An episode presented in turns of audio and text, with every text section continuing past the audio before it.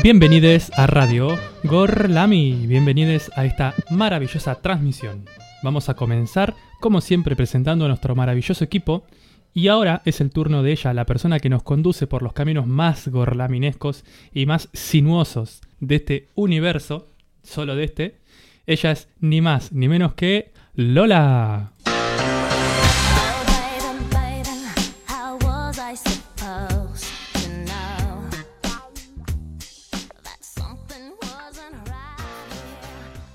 Muy buenas tardes, muy buenas tardes Nacho, muy buenas tardes equipo, a toda la audiencia. ¿Qué día de miércoles? Hoy sí, la verdad que no estoy entendiendo mucho qué está pasando, esta primavera medio alocada, alocadilla, pero bueno, vamos a tratar de hacerles pasar una linda tarde y disfrutar con las charlas del día de hoy.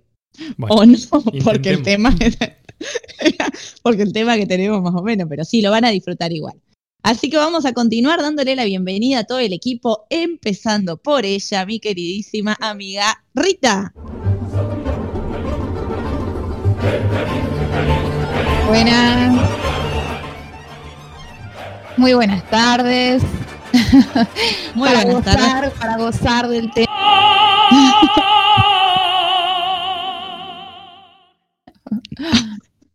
Muy buenas tardes, Rita. Vamos a continuar saludando al equipo, dando la vuelta a esta mesa redonda que tenemos con nuestra queridísima Sarita. Buenas tardes a todos. Qué tarde eh, para comer y tomar mate, ¿no? Y tortas Eh, fritas. Ay, che, que me muero con el tema del día. Ay. bueno, sí. Está muy bien. Está mal, pero no tan mal. Así que vamos a darle la bienvenida a ella, nuestra queridísima Salem. I don't know what you heard about me, but a bitch can't get a dollar out of me. Buenas, buenas, buenas. Este día muy gorlaminesco. Lo dejo al criterio de cada uno. Gorlaminesco, medio fresco. Y vamos a darle, paren, antes de seguir charlando, la bienvenida a él, que es el cerebro y la columna vertebral de este programa, nuestro queridísimo Nacho.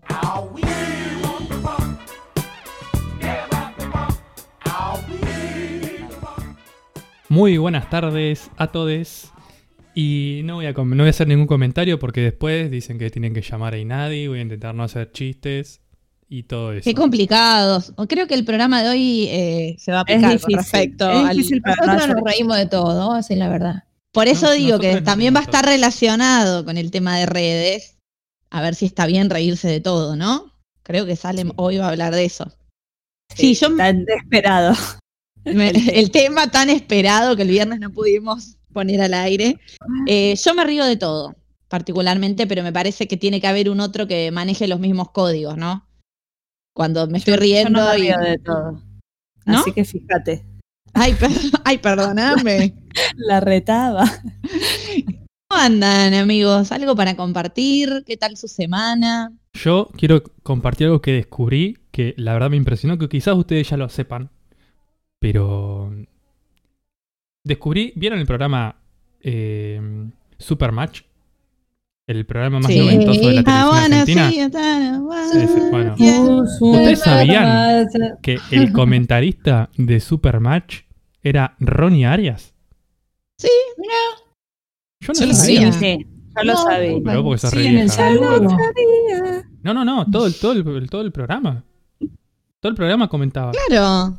No, pero se saludaban al principio del programa y ahí se decía. Sí, No, Pero no decía qué? Ronnie, porque él era Peter. Pero no, no. Sí, era Peter no era y el otro, y Vicky, y...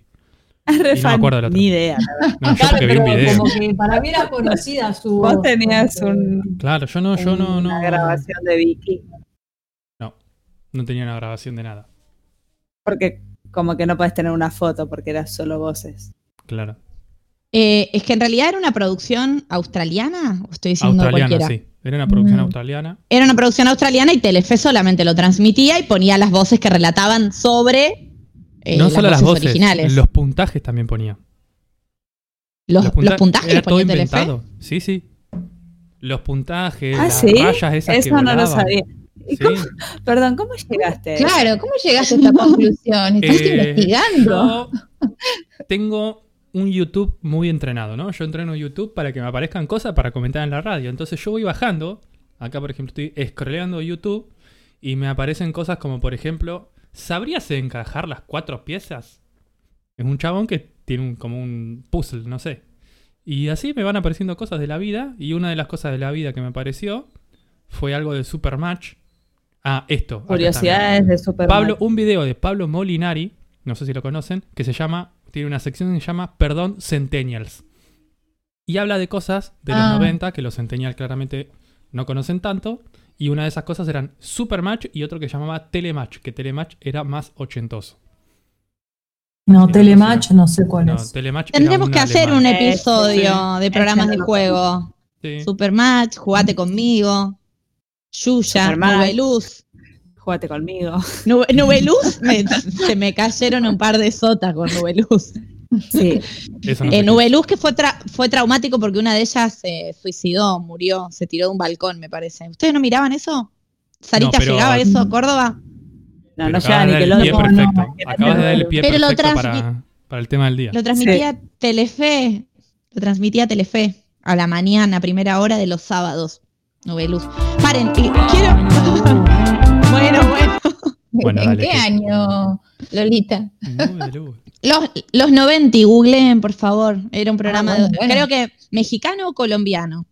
Y el de Yuya me acuerdo también un juego que les vendaban los ojos.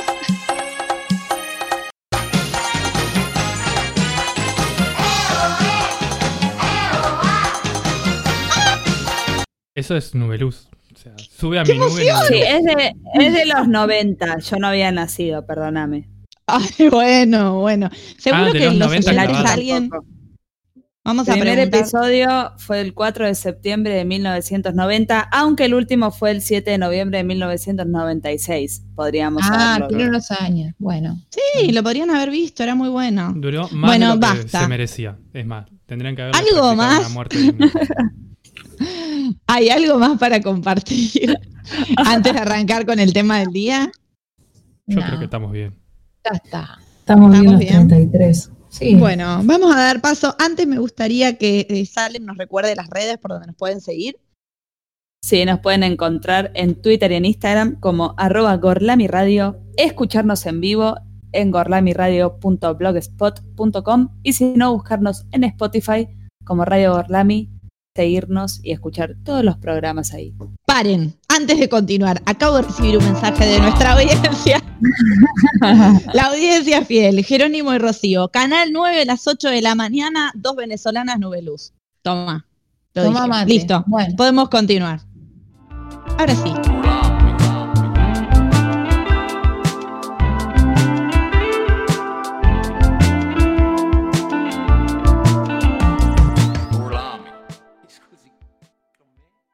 Bueno, muy bien. Ahora me dicen que peruanas, chicos. Al final me pasan la info y me dicen cualquier cosa.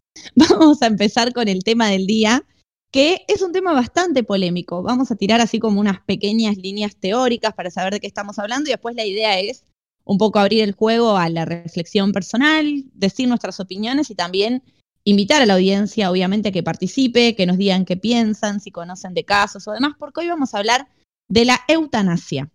Es un tema muy polémico. En realidad, eutanasia significa buena muerte o muerte digna, pero lógicamente es un tema que genera mucha controversia. En, en particular, tiene varios, varias, varios conflictos. Uno tiene que ver con la cuestión religiosa, ¿no es cierto? Siempre se interviene sobre que somos una creación de Dios, esto es lo que dice la iglesia, ¿no? Y que Dios debe decidir cuándo nuestra vida se termina. Y por otro lado, también genera un conflicto ético con respecto a los avances científicos, ¿no? Hasta dónde la ciencia debe intervenir sobre nuestros cuerpos y si es ético o no que un médico decida o pueda cortar la vida de una persona. En un ratito, eh, Sarita les va a contar más o menos en los países que funciona legalmente. Sin embargo, investigando nos dimos cuenta que en realidad son muy pocos, ¿sí? Es un tema que se habla mucho, eh, que genera, como bien les dije, controversia, está en plena discusión, en Argentina se discute bastante, sin embargo, solamente son cinco los países, si no me equivoco, en los que esto es legal. Les voy a contar un poquito qué es concretamente la eutanasia. La eutanasia o muerte digna la tiene que aplicar siempre un tercero sobre alguien que, sufre una enfermedad que es incurable, que puede ser una enfermedad degenerativa, y siempre tiene que ser por pedido del enfermo. ¿sí? Lo que busca aplicar es una muerte rápida, eficaz y sin dolor. Eh, en los países donde se aplica, después Ari les va a contar mejor, en algunos creo que es con una inyección, algo que no genera, digamos, ninguna sensación en la persona que está enferma, pero hay un montón de preguntas para hacerse al respecto que tiene que ver con que cuando, si yo aplico la muerte sobre un tercero, estoy aplicando eutanasia y cuándo o qué diferencia habría con que esto sea un homicidio, ¿no? Porque en definitiva estás ofreciendo la muerte a otra persona.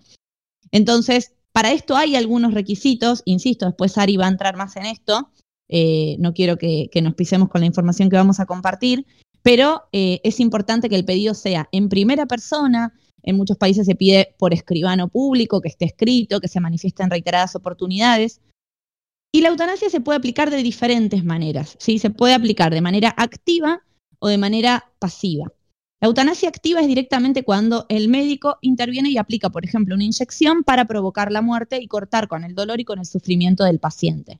Reitero, siempre estamos hablando de enfermedades que no tienen cura, que son enfermedades que generan sufrimiento, dolor, que son degenerativas y que no hay retorno según la medicina. Y acá no es donde viene la cuestión religiosa, que dicen, bueno, no, pero puede haber un milagro, cuánta gente hay que despertó después de no sé cuántos años, bueno, después vamos a polemizarlo un poco. Y la eutanasia pasiva es cuando el médico deja de alargar la vida de esa persona que sabe que igualmente va a morir. Acá estamos hablando de desenchufar respiradores, de no hacer electro, electroshock cuando la persona está muriendo, o no volver a traer a esa persona a la vida, sino dejarla ir. Muy distinto es de otra técnica que también se aplica, que es el suicidio asistido.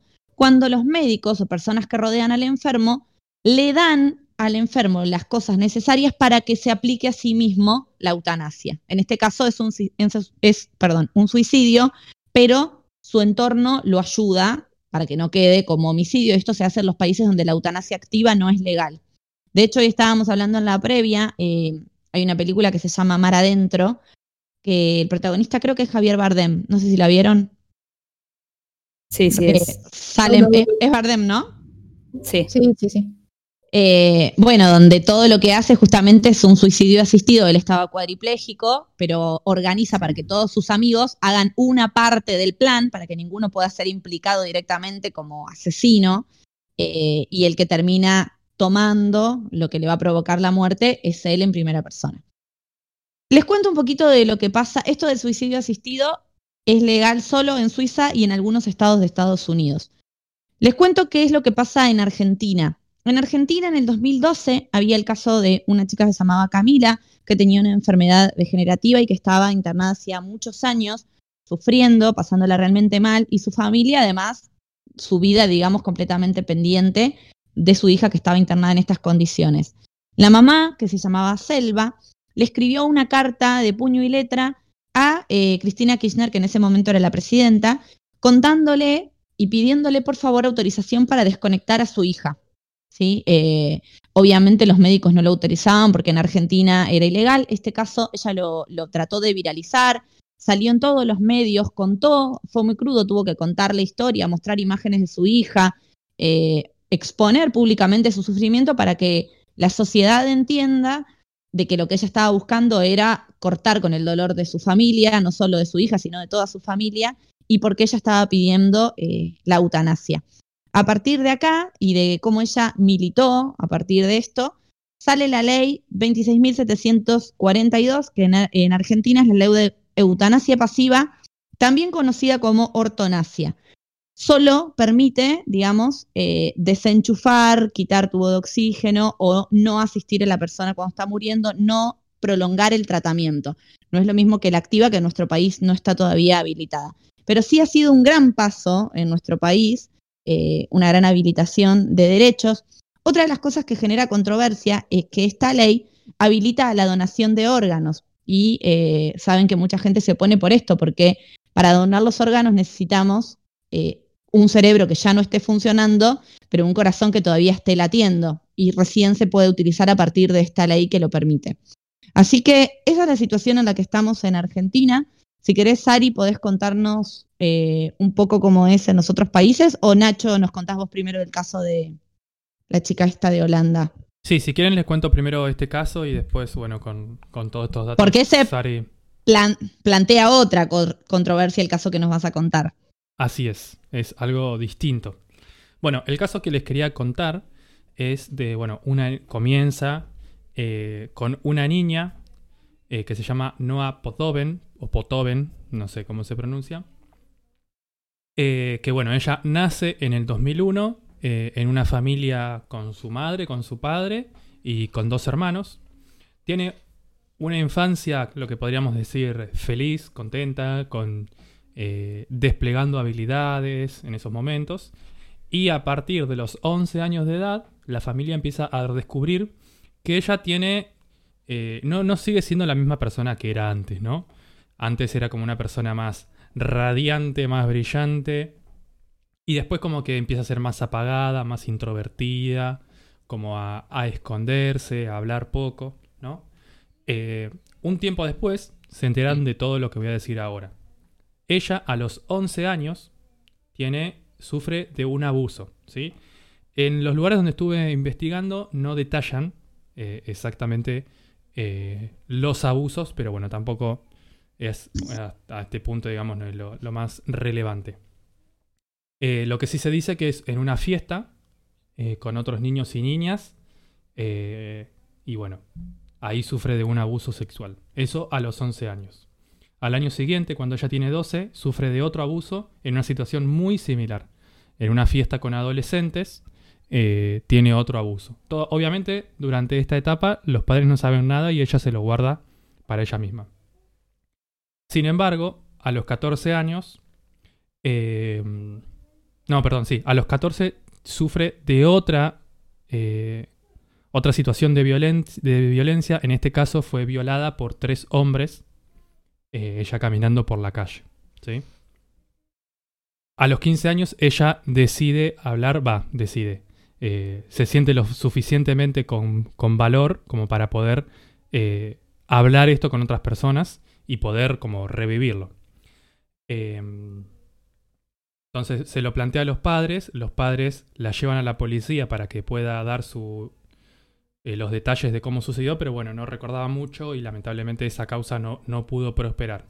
Obviamente sabiendo que eh, volver a contar todo esto, bueno, lo digo yo no, pero eh, la revictimización de las, de las mujeres es como súper grave y que se da un montón y es una de las cuestiones por las que no se terminan contando. Pero bueno, en este caso ella logra contarlo a la edad de 15 años. ¿sí? Durante eh, este trayecto, que comienza más o menos a los 11, estas fueron las situaciones que vivió en su vida.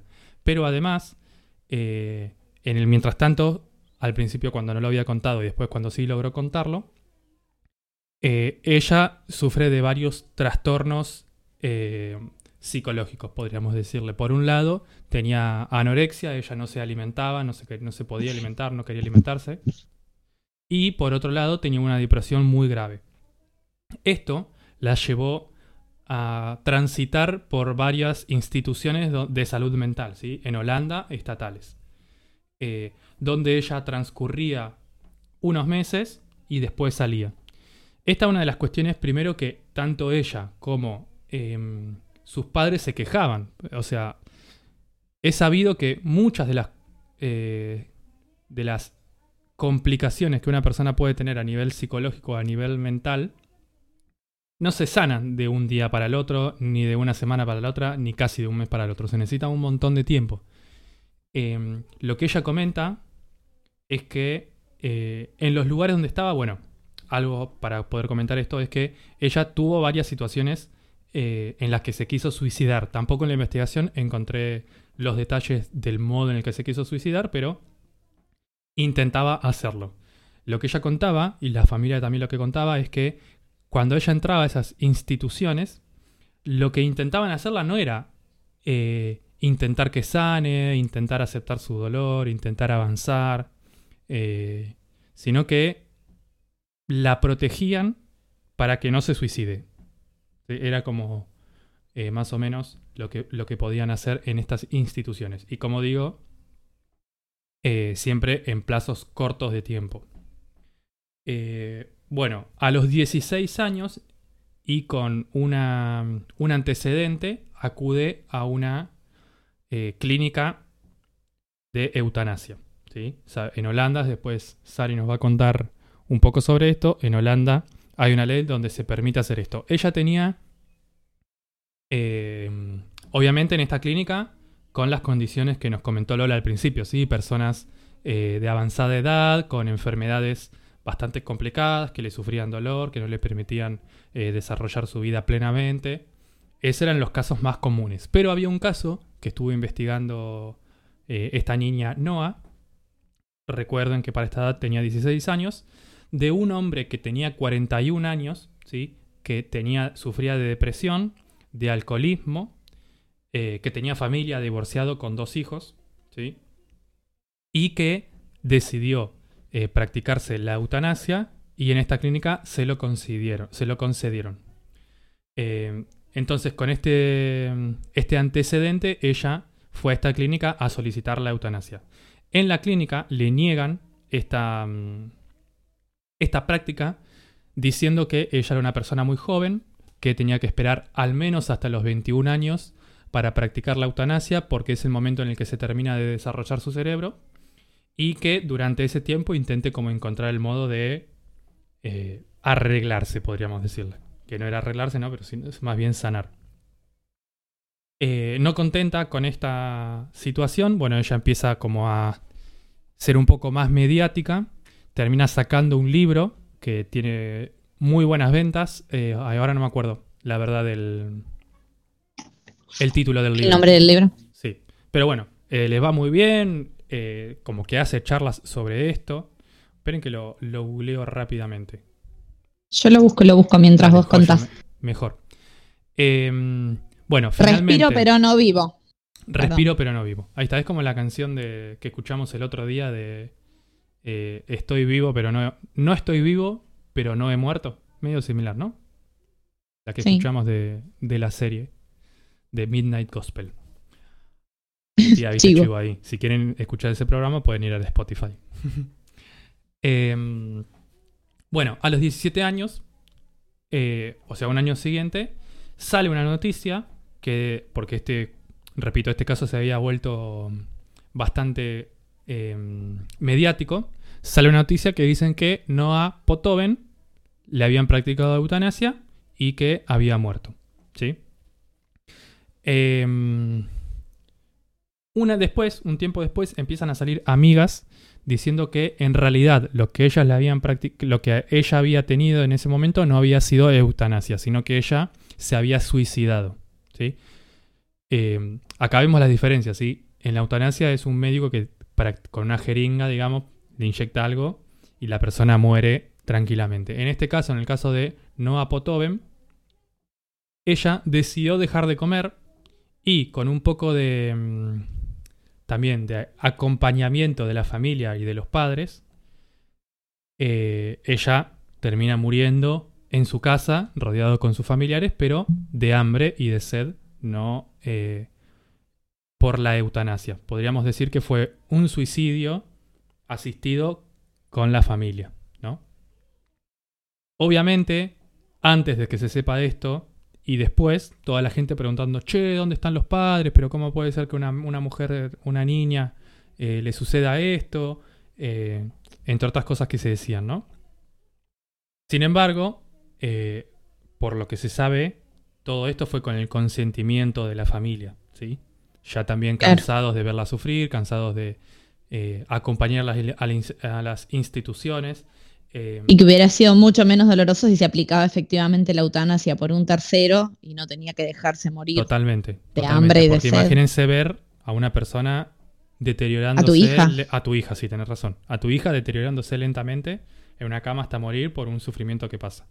Eh, bueno, repito también, y trayendo un poco a lo que vengo diciendo de algunas investigaciones que estuve haciendo, que en general son de los medios, eh, como que en algunos discursos se deja ver como que los padres eh, no le echan la culpa y tampoco es algo explícito, ¿no? Pero como que se deja ver un poco que... eh, no quiero decir la culpa, pero no me sale... Se los responsabiliza, se los Sí, responsabiliza, de no haber hecho por nada. ahí. No, no, no, no, no. Yo quiero decir que los padres responsabilizan quizás al Estado y estas instituciones Ah, que no le daban un tratamiento, ¿no? Que no tenían como una perspectiva de la salud mental un poco más amplia como para acompañar a esta persona. Va más por ese lado. Claro. Así que bueno, este es el caso de Noah Potoven, que eh, es un caso que fue muy conocido en su momento. Y que bueno, ahora ta- estaría cumpliendo 19 años. Fue hace dos años. Eh, Es impactante, sí, es- es, terrible. sí. Bueno, de Si acá- quieren, eh, Decime, sí. No, no, diga, si, si quiere que Sari nos cuente cómo funciona en estos países donde es legal, así después empezamos a compartir distintos casos ¿Les que, parece que si también primero estarían bueno charlar. Vamos a un tema, ¿no? Una cancioncita, así dejamos Dale, cortamos un poco. respirar. Vamos a escuchar. Bueno, en este caso, eh, vamos a escuchar un tema de Gustavo Cerati que todos conocemos la situación en la que estuvo los últimos años de su vida. Y la canción es Amor Amarillo.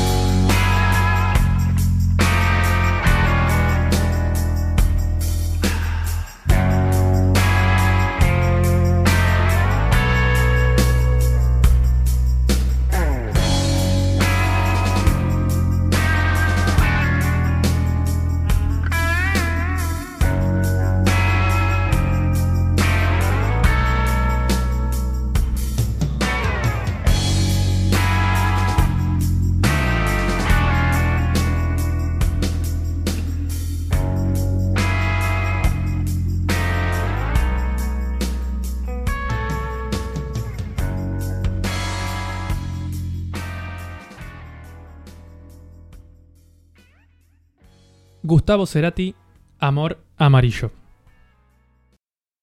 Bien, y va a continuar Sarita contándonos en los países en los que la eutanasia es legal y, y qué tipo, porque no todos tienen las mismas condiciones y no en todos los países está aceptado de la igual manera. De la igual manera. Bien.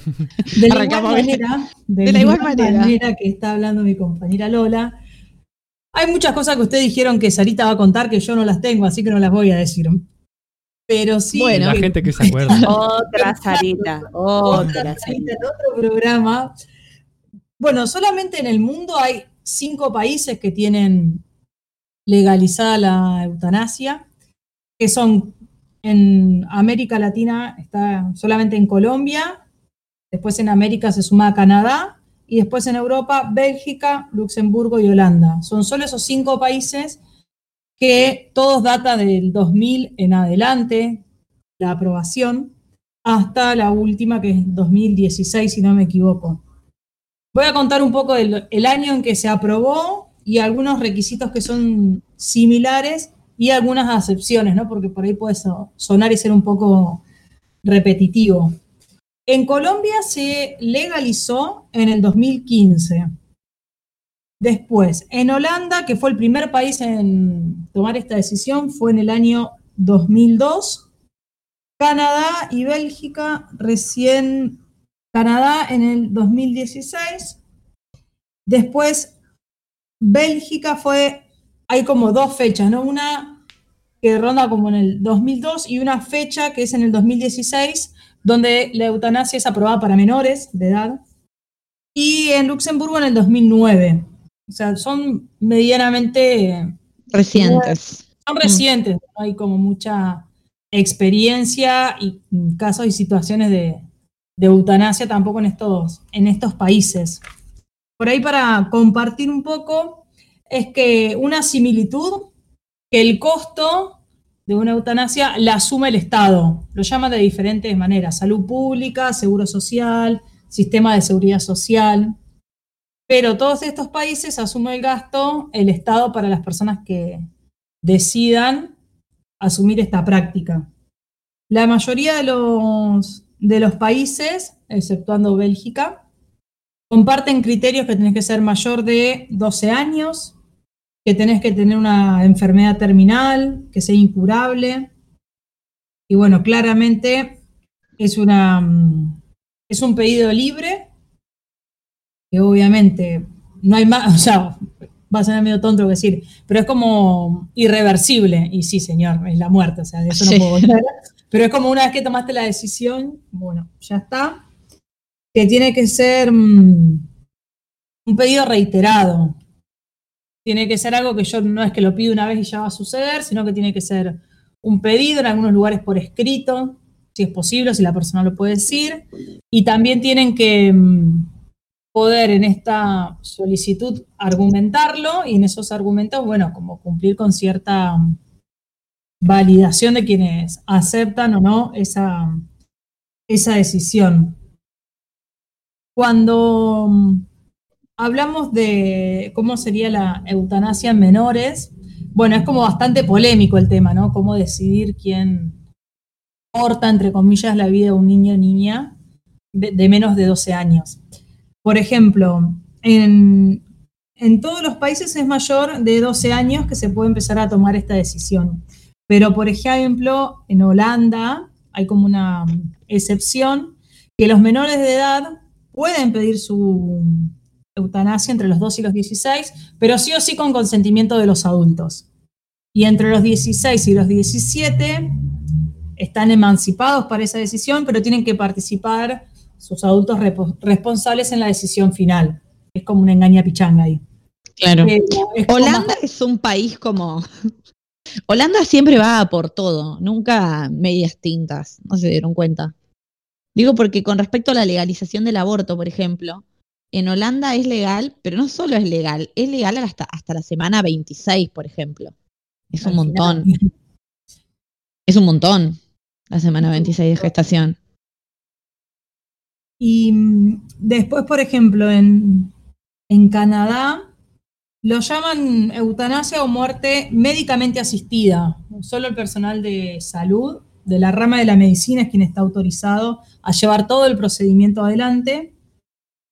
Esto no, lo que ellos hacen la diferencia es que no aplica ni a niños ni a personas que tengan alguna enfermedad en su, en su salud mental. Solo tiene que ser una, una persona que padezca una condición eh, extremadamente incurable, irremediable.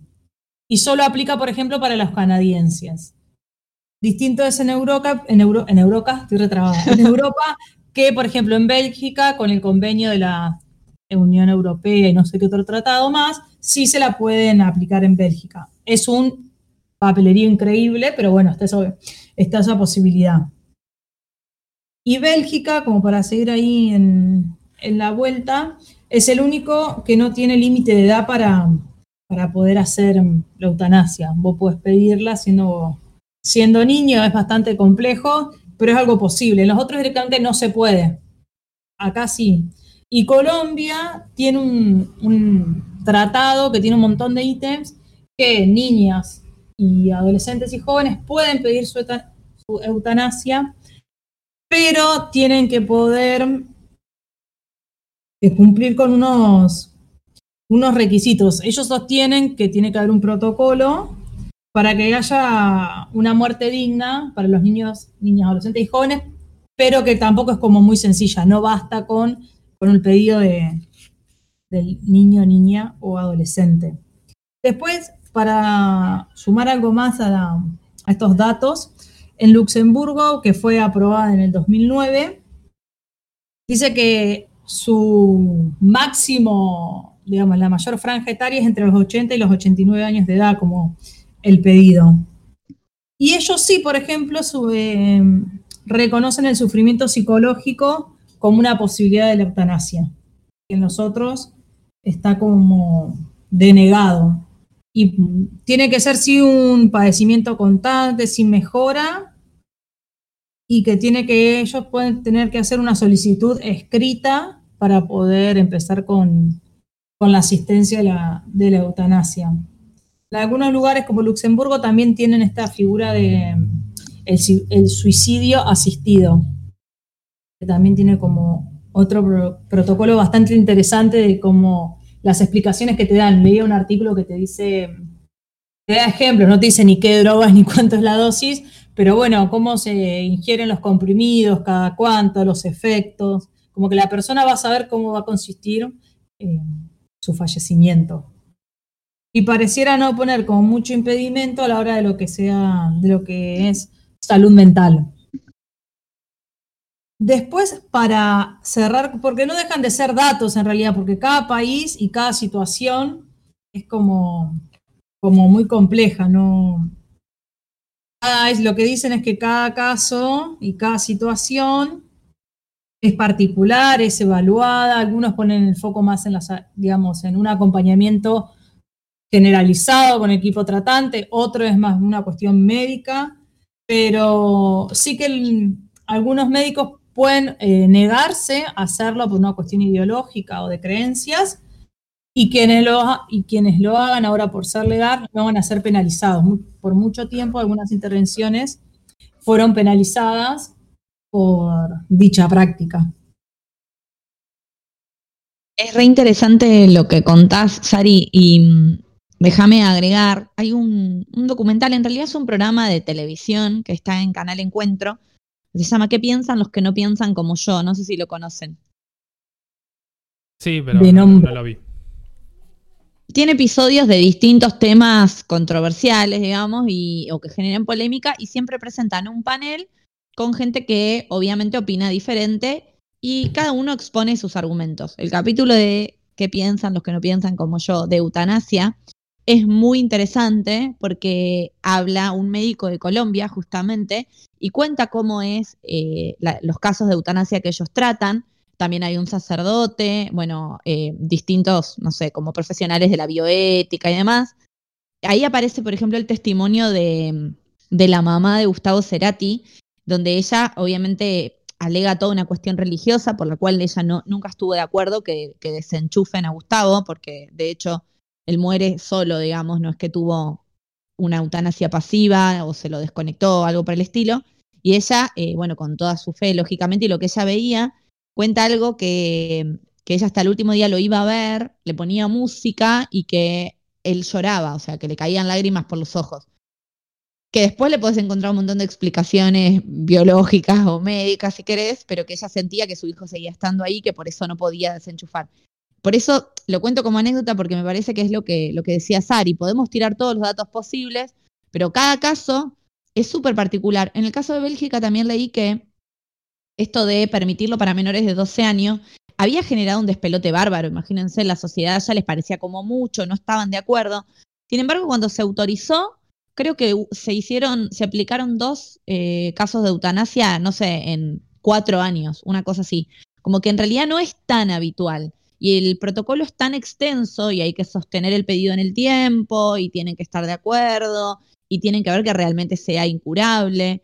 Eh, el tema también es, con el caso que compartió Nacho, cómo se determina cuando una enfermedad psiquiátrica es incurable, ¿no? Eh, me parece que ahí es como un poco más complejo que algo que es netamente físico. Claro, en salud mental, por ejemplo, lo que es la psicosis y todas como los trastornos mentales que pueden haber, o sea, son incurables, o sea, si tenés esquizofrenia, es para toda la vida. Bueno, el tema es que Claro. ¿qué onda esa esquizofrenia en mi día a día? ¿Cómo vivo con ella? ¿Cómo convivo? No, también, digamos, tener un poco más de apertura respecto a, digamos, lo que es normal. A lo mejor, no sé, nosotros pensamos que vivir nuestra vida, salir a trabajar, tener nuestros amigos es lo normal. Por ahí, para una persona que padece una enfermedad psiquiátrica grave, es en todo el día poder hacerse la comida. Bueno, o sea, ¿quién, quién es juez como para decir eh, que esa vida no vale, digamos? No sé si en las enfermedades psiquiátricas eh, esta es una opinión personal mía, ¿no? Aplicaría ese criterio. Yo iría más pensando en las personas que sí tienen algún tipo de imposibilidad este, desde lo físico o desde lo médico, digamos, irreversible. Claro, y a nivel si- psicológico, yo pregunto, más ¿no? complejo. A modo de pregunta, si una persona que tiene, que es esquizofrénico o que tiene esquizofrenia, Sí. eh, decide también porque no se siente a gusto en este mundo, vamos a decirlo así, practicar una eutanasia y continúa con todos estos pasos al igual que, que lo hacen la- las personas, que tienen que tener por escrito, que tienen que ser varias veces reiteradas. ¿No se le puede practicar la eutanasia si es una petición personal? No, habría que ver sí. hasta qué punto es una petición personal, justamente pensando en personas que está desanudada su personalidad. Y hay, una- un conflicto con su sea, ¿Hasta qué punto es, es la persona o la enfermedad la que está hablando? Bueno, es que ese es el argumento de, por ejemplo, el cura que aparece en este documental que les estaba contando en este programa, el argumento del cura. Ay, Eh. Lo que él dice es, no es, eh, no es el enfermo el que está hablando, cuando el que está hablando es una persona que tiene un cáncer terminal, que sabe que va a sufrir, que tiene miedo, eh, está como todo tomado por la depresión y por el pánico a la muerte y por eso dice que se quiere morir, pero en realidad no está en sus condiciones eh, psíquicas y emocionales como para tomar tremenda decisión. Tienen que decidir la familia. Yo, bueno, no sé, yo estoy particularmente de acuerdo con, Claro, con la eutanasia. Con es la- distinta, o sea, porque ahí hay como sí. otra cuestión. Eh, la patología es distinta, o sea, puede ser parte de un delirio, puedo sostener 10 veces que me quiero eutanasiar, ¿y qué onda? Y capaz que tenés una... Que es, salvo que, no sé, si una persona que tiene, no sé, esquizofrenia y ya se cortó un brazo, una pierna, se sacó un ojo y bueno, y sí, A ver, chicos, eh, eh, uno ve, por ejemplo, el caso de Schreber, ¿no? Gente que tiene delirio místico, que cree que debe morir porque eh, Dios lo, lo está esperando y, y es una creencia firme. Bueno, ahí estamos en una fase de delirio. Hay que pensar, digamos, hay que saber eh, tener discreción y, discernir lo que sería parte del delirio a lo que sería una, una decisión consciente. ¿sí? Lo mismo lo que vos decías, Lola, acerca de lo que planteaba este cura. Digamos, es cierto que muchos pacientes oncológicos atraviesan una fase depresiva. Este, bueno, habría que ver hasta qué punto la decisión es una decisión eh, en condiciones, entre comillas, normales, ¿sí? Y, si, y en ese caso de que fuera así, de que fuera una, una decisión sostenida, de que fuera una decisión consciente, eh, yo también creo que estaría de acuerdo. Pero bueno, eh, digamos, no es fácil a veces determinar y delimitar esa, esa línea, ¿no? Sí, yo creo que también Y- en esto No, obvio. eh, tiene como mucho, tiene mucho que ver cómo poder trabajar multidisciplinariamente, ¿no? Por ejemplo, Sarita decía que en Canadá, eh, en Canadá solamente los médicos, ¿no? Es lo que los podían hacer. Claro, es un- la medicina. Claro. Sí, Entonces, si hay todo un trabajo, si hay todo un trabajo desde la medicina, desde el trabajo social, desde la psicología eh, y desde otros campos, yo ca- calculo, digamos que esas personas que son profesionales y que incluso se pueden profesionalizar más en esto, se pueden dar cuenta eh, si es una persona, vamos a poner en las palabras de este cura, si la que está hablando es la enfermedad o es esa persona, ¿no? O si está hablando la esquizofrenia o está hablando la persona que Pero convive con esa esquizofrenia. Totalmente de acuerdo, pero también pensá una cosa, ¿no? Qué gran eh, recorte de esfuerzos por parte del Estado, ¿no? Una, por ejemplo, una persona, eh, con- más o menos como el caso que vos contaste, Nacho, sufrió abusos, sufrió pobreza, por ejemplo, no quiere vivir más. Y bueno, ¿qué, qué respuesta le puede dar el Estado? Fantástico, adelante. No, no gastamos en ningún tipo de ayuda, no, no asistimos, de ningún, no intervenimos de ninguna manera, puedes morir porque es tu decisión. Bueno, no sé si es tan así, digamos. No, Por eso digo, o el sea, tema hay que- sí, sí, eso te pone en una, en posición de decir, bueno, che, tenemos una cama que está ocupada, eutanasiemos a este, saquémoslo y que entre una nueva, así le cobramos a este, ¿no? Sí, es verdad Sí, eso. o, o directamente no, no, digamos, por ejemplo, una persona que sufrió abusos, el Estado debería garantizar que reciba asistencia psicológica, que se haga justicia respecto a lo que le sucedió, que implica un montón de gastos públicos, Sí. eh, pero que son sus derechos. Eh, Bueno, pero ¿hasta si qué hay- punto? sí. Sí, no, no, no, no. Yo no, no, lo, no lo pensaba de ese lado. Incluso también creo que eh, una decisión que sea solamente médica va a generar muchos menos gastos que una decisión que sea transdisciplinar, multidisciplinar, claro, como le digamos. Si hay un trabajo, Claro. qué sé yo, de una persona que... Y que no sea solamente eh, saber si esa persona realmente quiere morir, sino poder intentar o encontrar un modo en que esa persona sane, ¿no? Como tener en ese equipo personas que digan, bueno, yo me parece que esta persona no, no, no quiere realmente... eh, eh, ay, no me sale. euta- no quiero decir eutanasiarte, pero bueno, eutanasiarse voy a decirlo. practicar la eutanasia. eh, como una parte del equipo que sí vaya por ese lado y por la otra parte que vea a una persona que diga, bueno, sí, sí se va a eutanasiar, eh, ¿por qué? Como desentrañar todo lo que está en esa persona y no solamente como Eh, decir, el, bueno, el che, morir o el no quiero seguir viviendo así. Claro. Digamos. Claro. Lo que Claro. pasa que, claro, ahí entraría el debate sobre qué es una vida digna, ¿no? Y hasta qué punto, digamos, este, el Estado debe asegurar que la persona, digamos, debe cuidar y debe proteger la vida, debe asegurar esa dignidad en la vida. Hay condiciones médicas que lo hacen imposible. Es cierto que por ahí hay personas que viven literalmente postradas en una cama y desde lo médico y desde lo- es irreversible, a lo mejor está en su derecho eh, y está sufriendo y está padeciendo con las intervenciones médicas, está en su derecho, yo creo, ¿no? A decidir e interrumpir esos tratamientos. Eh, Bueno, ese es el caso de la, de la Argentina.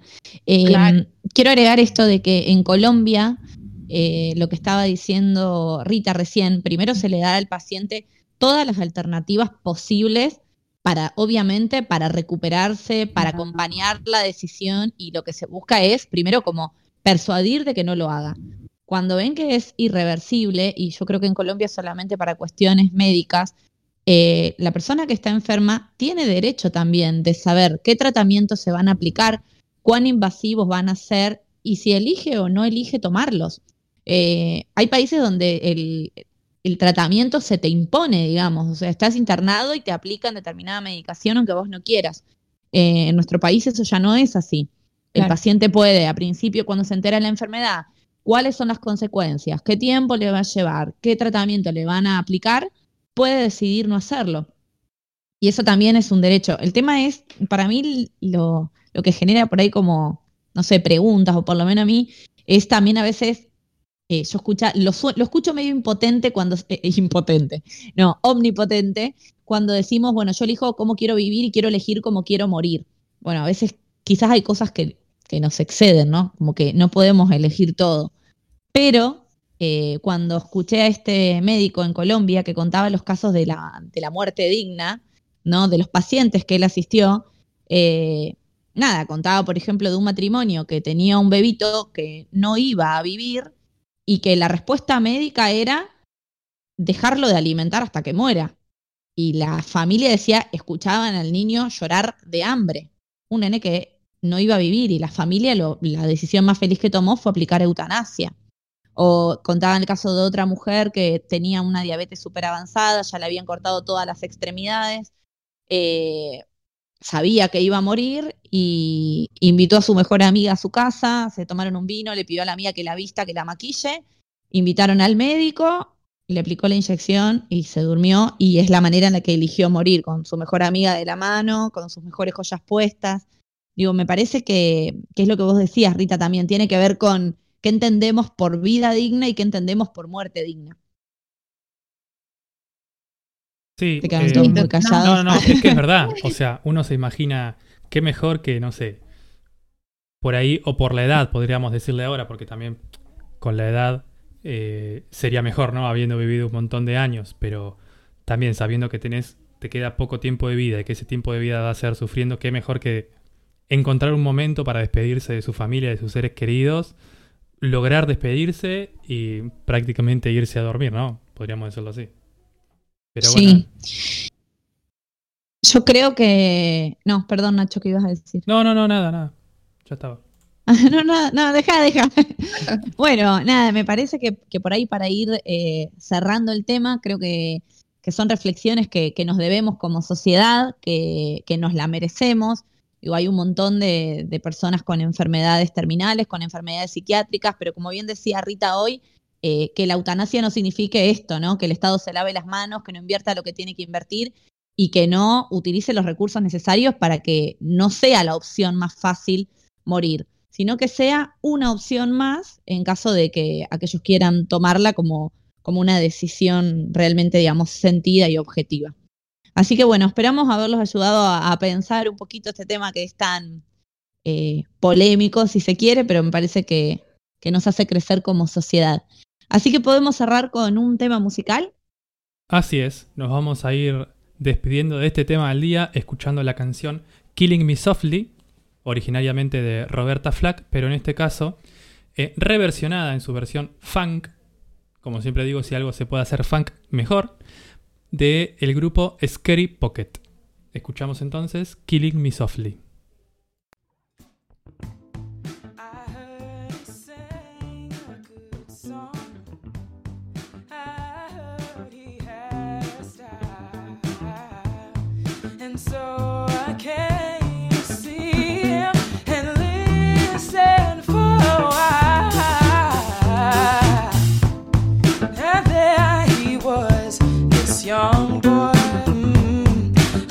To my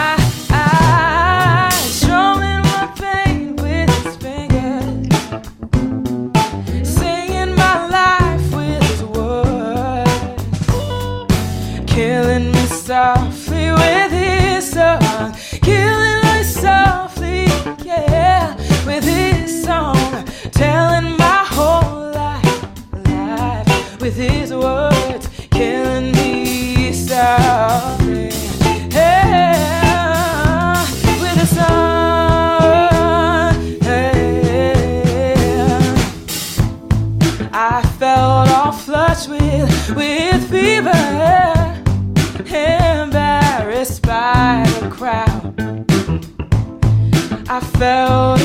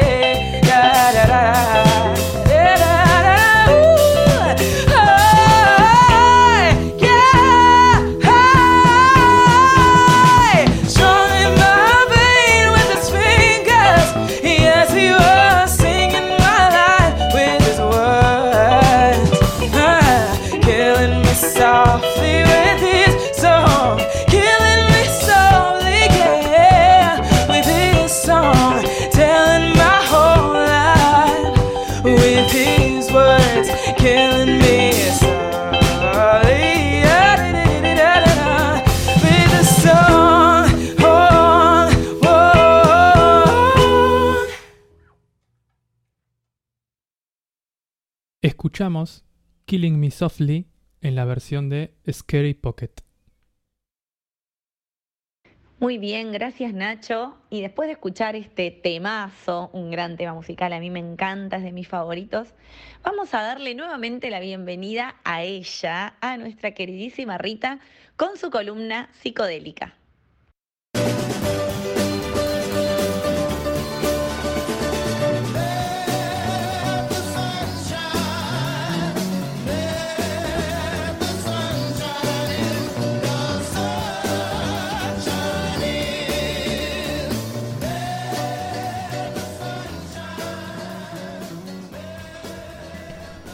Bueno, muchas gracias Nacho, muchas gracias eh, Lolita. Y hoy para cortar un poquito vamos a hablar de un género musical que invita a la distensión. Eh, es una música que nos invita también a viajar imaginariamente al sur de Estados Unidos, a esas tabernas concurridas muy especialmente por la clase obrera, hombres, vaqueros que iban especialmente a beber. Obviamente estamos hablando de Texas, eh, estado rancio, si los hay, y obviamente estamos hablando del honky tonk, un género que está, digamos, en la frontera entre el country y el blues. Nadie sabe, digamos, con certeza qué quiere decir la expresión eh, que se usaba para designar tanto, digamos, al género musical como a esta clase de bares. Pero, digamos, lo más aceptado al respecto es eh, la idea de que la frase designaba el camino por el que el ganado iba al mercado. Era una expresión muy usada entre vaqueros, ¿no? Lo interesante de este género es que en sus letras se reactualizan todas las tensiones culturales entre la figura del granjero y el amerindio, entre el oeste agrícola, digamos, y el este industrial. Y todas las letras, que en general hablan del alcoholismo, la necesidad de escapar hacia la libertad, la vida en prisión, lo duro del trabajo, la infidelidad, bueno, todas estas letras compuestas para los blancos y cantadas en estos eh, centros de reunión de, de los machos alfa norteamericanos, reflejan en realidad un arquetipo de hombre que ansía la libertad. Eh, y que esto, eh, que es lo más loco de todo, son todos los atributos que tanto en la literatura como en el cine western y demás producciones culturales, bueno, todos estos atributos fueron atribuidos justamente a los amerindios. En estas letras vemos entonces la fisura entre la tan celebrada división, digamos, entre amerindios y blancos, que sería la fisura en realidad entre la dicotomía civilización y barbarie. Otra curiosidad del género eh, es que da origen a un sonido de piano que yo amo, eh, que es el sonido honky tonk. Los que tenemos eh, teclado eléctrico lo ponemos y realmente genial.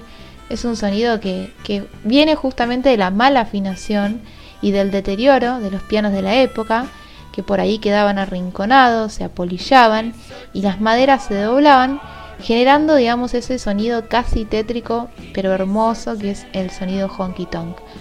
Eh, obvio que este estilo eh, fue nutriendo artistas como Johnny Cash, Neil Young, Bob Dylan, Elvis Presley, todos tienen canciones dedicadas al honky tonk. Eh, todo el sonido rockabilly de la década del 50 también se inspira en este estilo. Y en la actualidad muchos cantautores folks fueron retomando este género, fusionándolos con otros. Eh, hablo de músicos como Lisa Hannigan, Graham Coxon, Josephine Foster.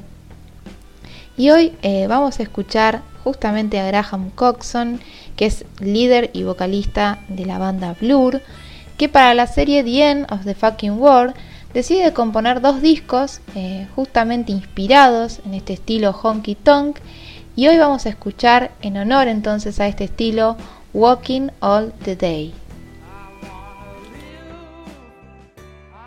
Walking All Day de Graham Coxon.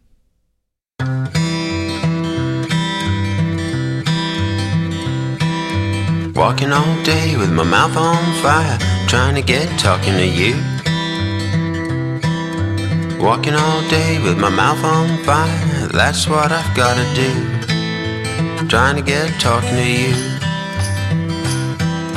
Walking all day with my feet on fire, trying to get closer to you. Walking all day with my feet on fire, that's what I've gotta do. Trying to get closer to you. Walking all day with my mind on fire, I can't stop thinking of you. Walking all day with my mind on fire, that's what I've gotta do. I can't stop thinking of you.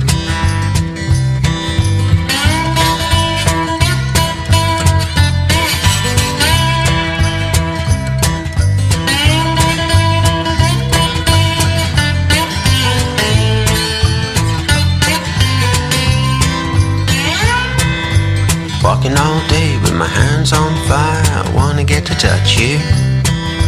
Walking all day with my hands on fire, that's what I've gotta do. Wanna get to touch you.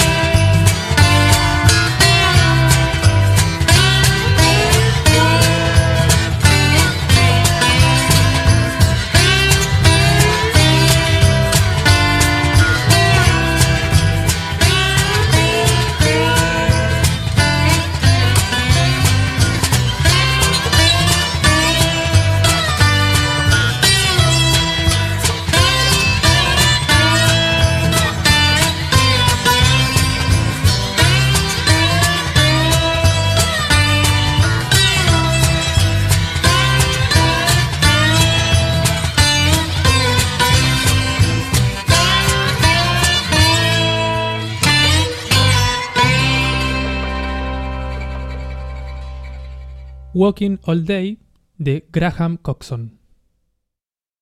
Bueno, muy bien. Y después de estas nuevas novedades musicales que nos trae siempre Rita, vamos a dar paso a ella porque el viernes se quedó manija con el tema redes, pero no vino mal posponerlo un poquito porque se, se generó una bola de nieve que no se pudo parar, así que hoy tenemos para dialogar largo y tendido. Así que le vamos a dar la bienvenida nuevamente a ella, a Salem. She take my money. Uh. She give me money. Now I gold digger. But she ain't messing with no broke niggas. Now I ain't saying she a gold digger. But she ain't messing with no broke niggas.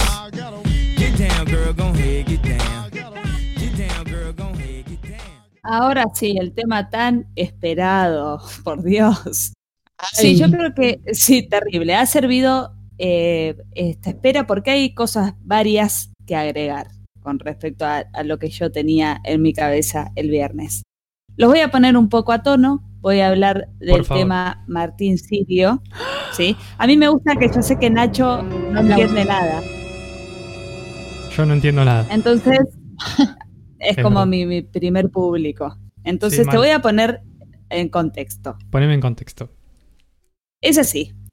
El Martín Sirio, un Instagramer, influencer, youtuber, saca unas historias, es muy polémico. En general, su vida se basa en polémicas, no es algo loco que él esté metido en un escándalo ahora.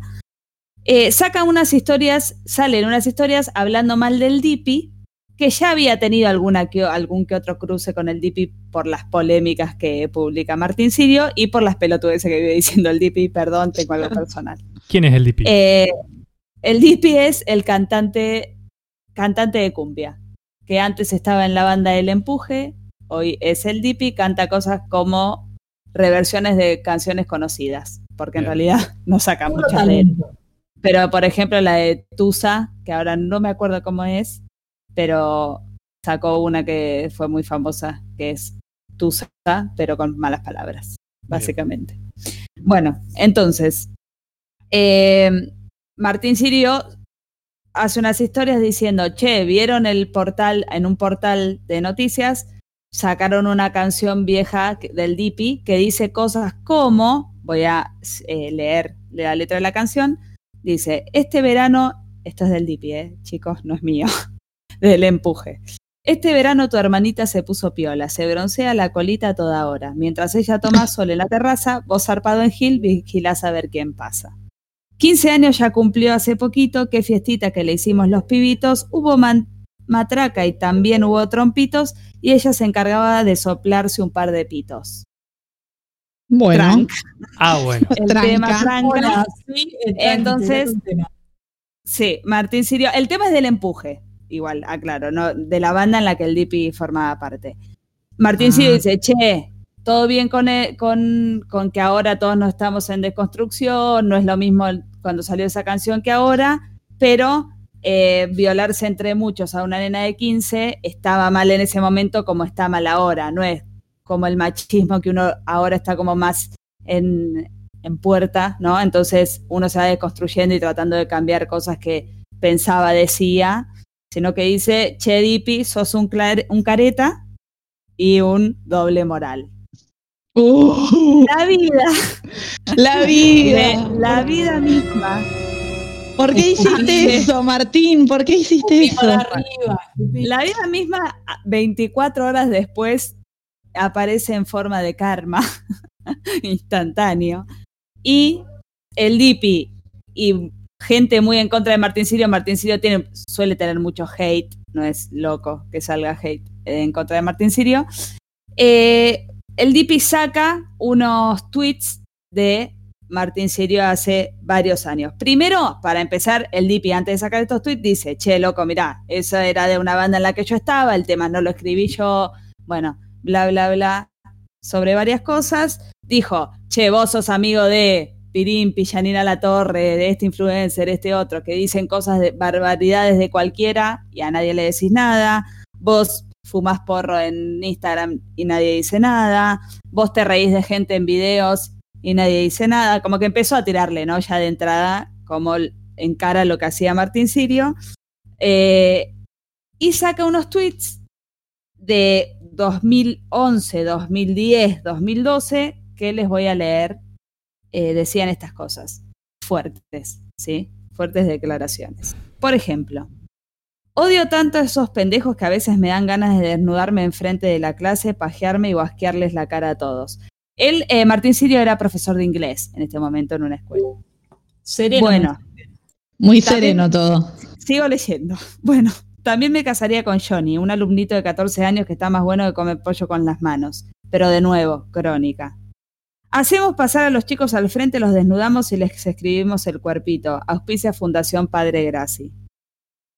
Olis, eh, en cuatro meses, cuando esté en Tandalia fifándome niños de tres años, seré Cristina Aguilera acá. Y un video de Cristina Aguilera. Mataría a mi madre a escopetazos en cámara mientras me viola un pibe con tal de volverme viral. Entre otros. No, tiene varios de este estilo. Tranquis. De esta índole. O sea, sí, al recarajo. Sí. Lo que, eh, bueno, lo que arma un escándalo total eh, en las redes hashtag Martín Sirio pedófilo, ¿no? Por todos estos tweets que saca el DIPI. Martín Sirio desaparece un poco de las redes en ese momento por todo el, estallido que tuvo. Después saca unas historias diciendo, che, miren, esos tweets sí los escribí yo. El contexto era otro. O sea, lo mismo que le criticó al DIPI por lo que dijo, le estaba pasando a él en ese momento. Eh, y ahí dijo, la verdad que esto me va a servir para no hablar de la gente o repensar lo que yo critico, porque lo que exactamente dije del DIPI ayer me está pasando ahora.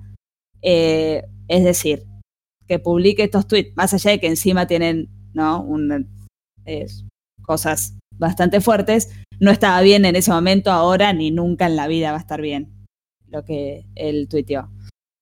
Eh, entonces, se salió este, este tweet para, y como siempre lo hablamos en la radio, cancelarlo eh, públicamente, ¿no?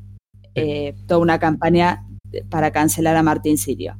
Yo, en mi opinión, lo que digo, y soy una persona que tiene Twitter fácil hace 12 años, o sea, yo ni bien salgo Twitter, no es una pavada que yo hable acá de redes, ¿vieron? Eso, loco, ¿qué se piensan acá?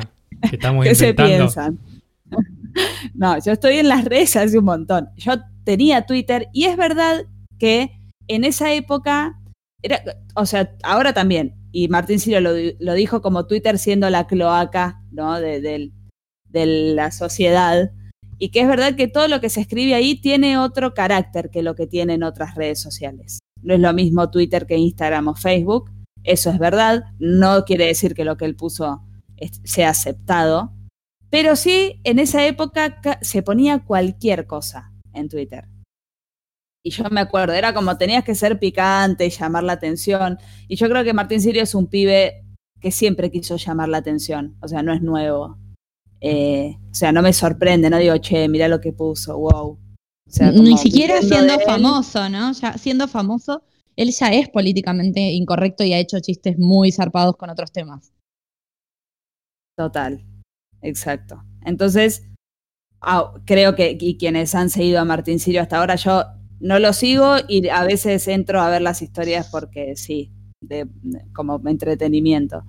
Eh, pero eh, me olvidé lo que iba a decir exactamente. Pe- A esto, que ustedes si lo siguen, tampoco les sorprendió, o sí, o dijeron, che, ay, mira a Martín Sirio publicando esto, no lo puedo creer.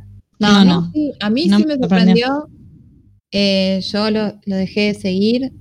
Siempre fue Ahí lo cancelé. Lo canceló. Yo lo cancelé. Sí, sí, sí, porque el tema me afectó, porque yo qué sé, me parece que, que después tampoco me convenció del todo la, el video que él hizo, eh, muy frío, ¿no? Como, digamos, no digo que se haya querido justificar, me parece que es interesante todo lo que, lo que él dijo, pero mm, como cierta frialdad, ¿viste? Cierta falta de empatía como real en lo que estaba diciendo, dije, no sé, todo esto es muy raro. Voy, a, voy a explicar esto que dice Rita. Eh, Explique, explique. él en las redes desaparece, pero dijo, che, voy a subir un video en YouTube.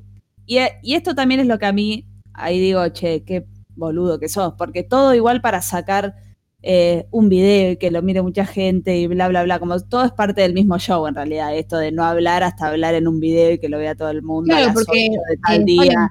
Eh, ¿te acordás? Él puso una historia que decía en cuatro horas, tres Sí, horas, dos, claro, o sea, Generó una expectativa. generando expectativa, claro.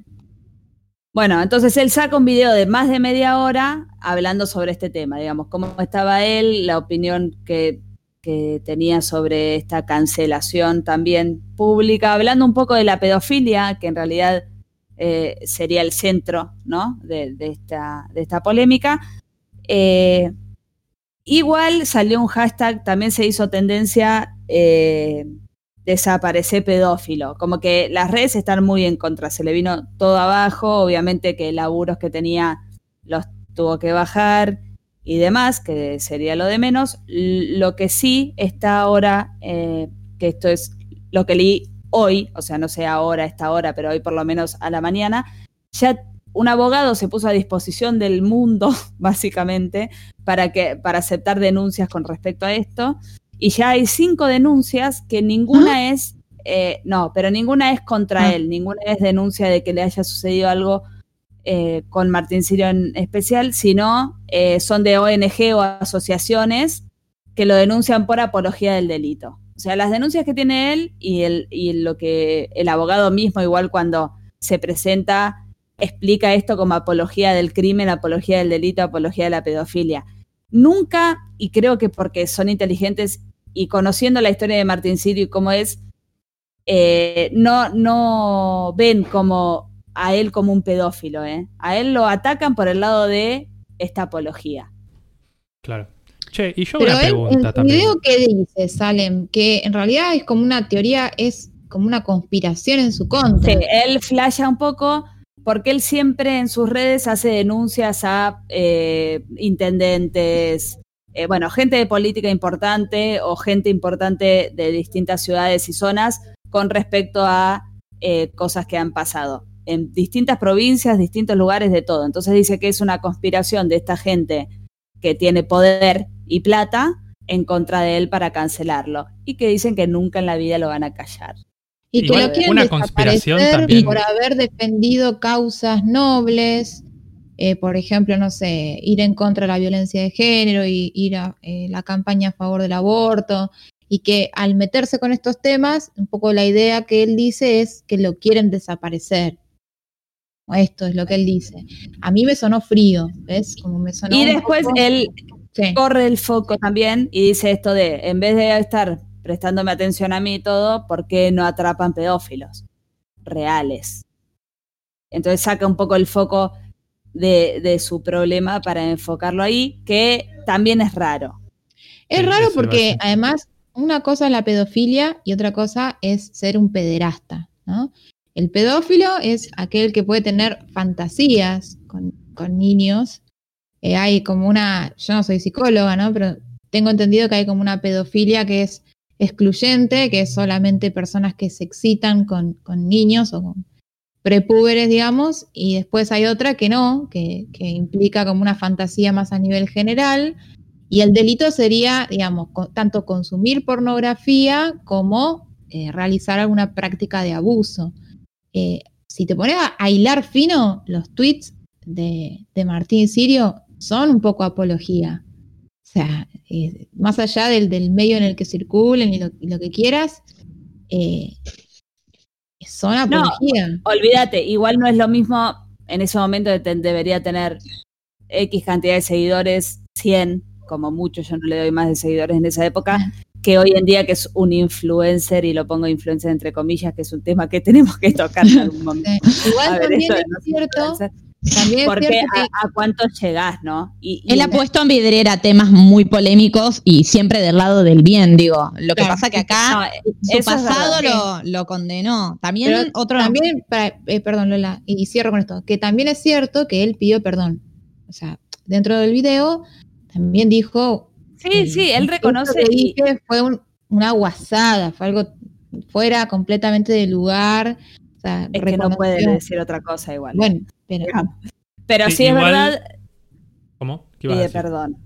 No, no, no. Ah, no, que igualmente, yo no sé si una persona que está en la posición de él en este momento, sí, por ahí de- en otro momento de acompañar causas eh, como la del aborto, como la violencia de género, que quizás eso sí, pero en este caso, que él tiene como en su prontuario, podríamos decirle, este tipo de tweets, que sí, a mí también me da la sensación, me parecen que hacen apología a la pedofilia, eh, justificar o eh, echarle un poco la culpa a otras cosas, me parece que no está en la posición él. En este caso en particular, en esta situación. Y otra cosa, algo que me pregunto también, ¿qué onda Twitter en todo esto, no? ¿Juega un papel importante Twitter? Es que, sí. ¿O de para culpa sí, también podríamos decirle? eh, Para mí sí, porque no es lo mismo. Yo en eso coincido y para mí, y lo hemos dicho en otras, en otros programas y hablando de temas espe- específicos de Twitter, que Twitter está hecho para eso. La gente en Twitter pone cosas que en realidad no diría en la vida. En- digamos. A mí- o Se en alimenta de eso, redes. digamos. Se a mí me pareció interesante lo que dijo Sí, sobre totalmente. los personajes. Como, ¿por qué Nadia Capusotto con su personaje de Mickey Vainilla lo cuestiona? O sea, como que él siente que lo que él publicó tenía que ver más con un personaje que con. Bueno, fue la Bueno, faraona lo que publicó. En ¿no? realidad, claro. claro, Sí, es interesante ese planteo, porque él de hecho lo compara con eh, Alcira Piñata, que fue un personaje súper popular en Twitter en esa época, que era como una vieja facha que quería la vuelta de la dictadura, que celebraba a los desaparecidos.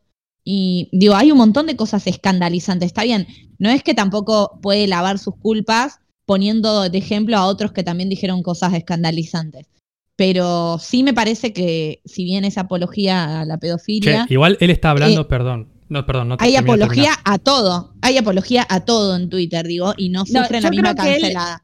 Lo que hace es, con ejemplos, contextualizar esos Twitter. tweets, Total. perdón. Que para mí está bien, digamos, para eh, como que sirve.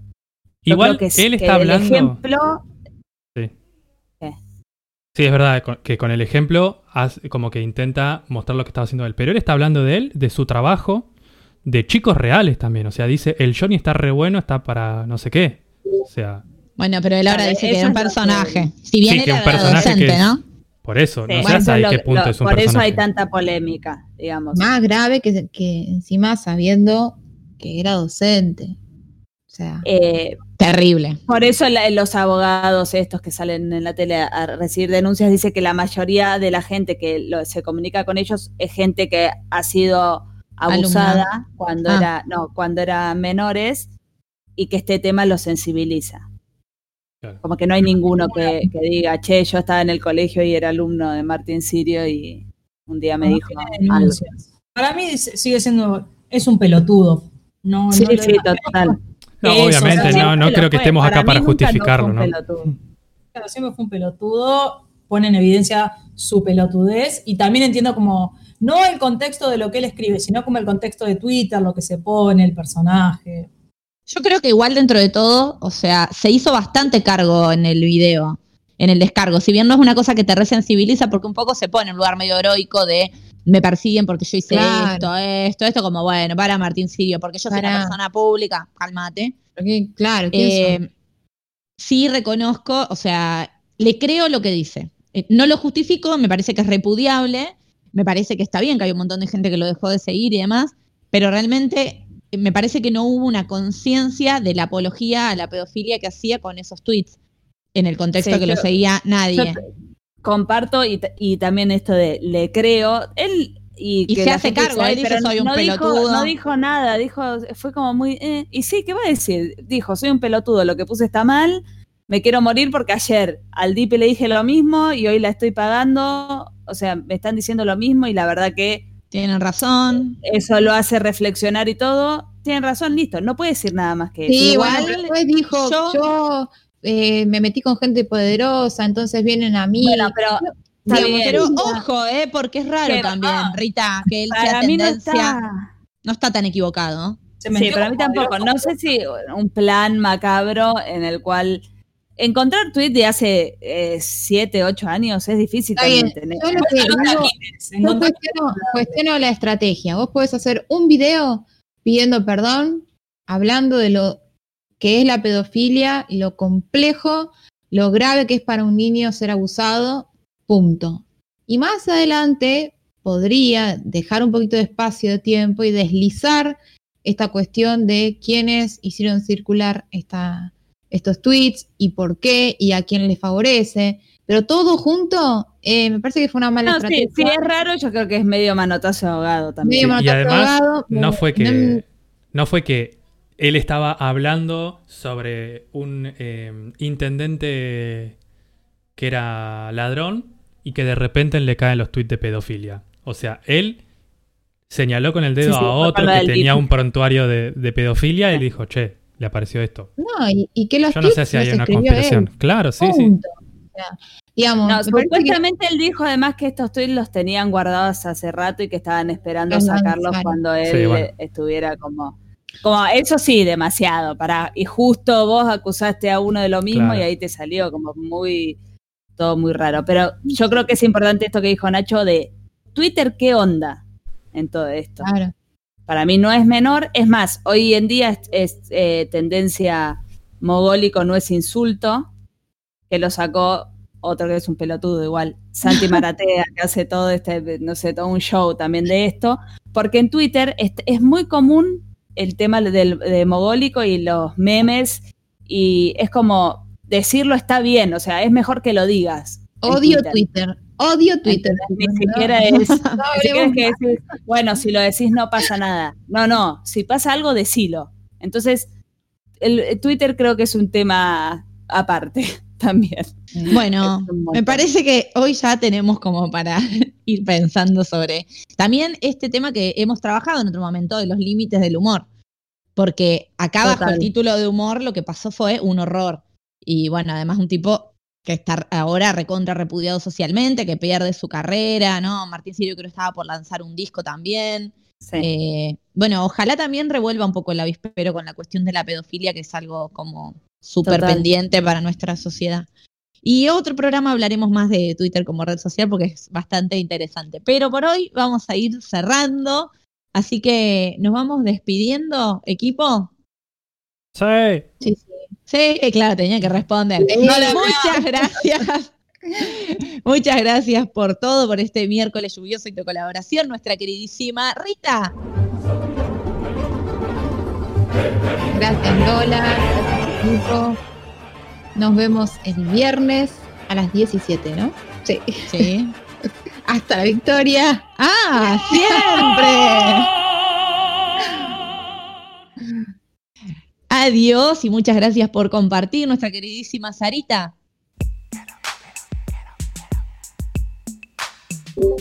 Adiós, buenas tardes, buen miércoles, nos vemos el viernes y a disfrutar del matecito y de la lluvia. Ay, unas tortas fritas, quiero, ya lo dije desde el principio.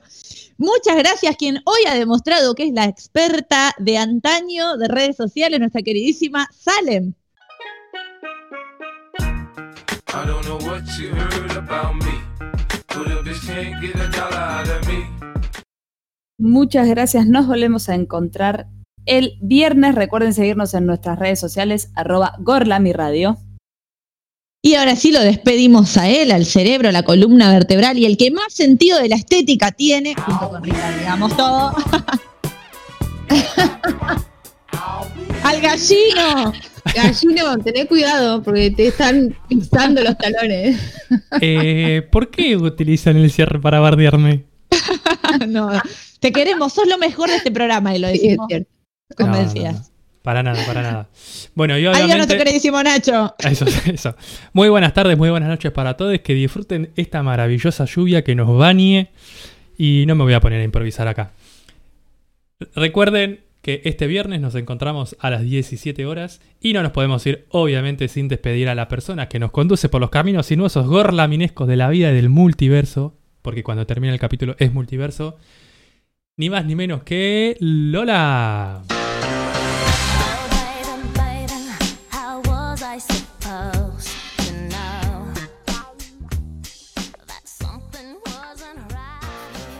Muchas gracias, Nacho. Adiós, querido equipo. Adiós a la audiencia. Esperamos haberlos acompañado en este día tan lluvioso. Nos vamos a tomar unos matecitos y nos vemos el viernes a las 5 de la tarde. Adiós. Así es, obviamente no nos podemos ir sin escuchar antes un temita. Le dejamos para que se deleiten con la voz y con la música de Joel Cu- Culpepper. Está difícil. Joel Culpepper en su canción Woman. Just got paid. But the man needs to give me a raise. Need to work. Cause if I don't, I'm gonna hurt. Lost my mind. With my baby trying to find some loving. I need to provide for my woman.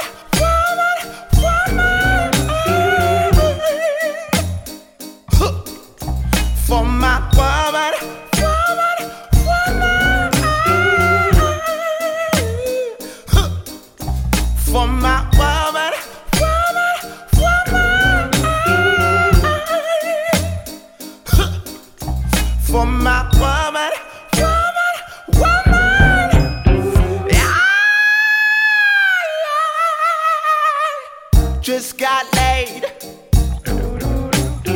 Fellas, I know you hear me when I say, feel like I'm flying, and nothing's gonna get in my way.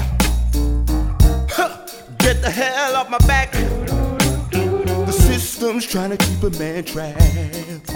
Yeah. Uh, as long as my baby's here, I'm gonna lead no fear my one.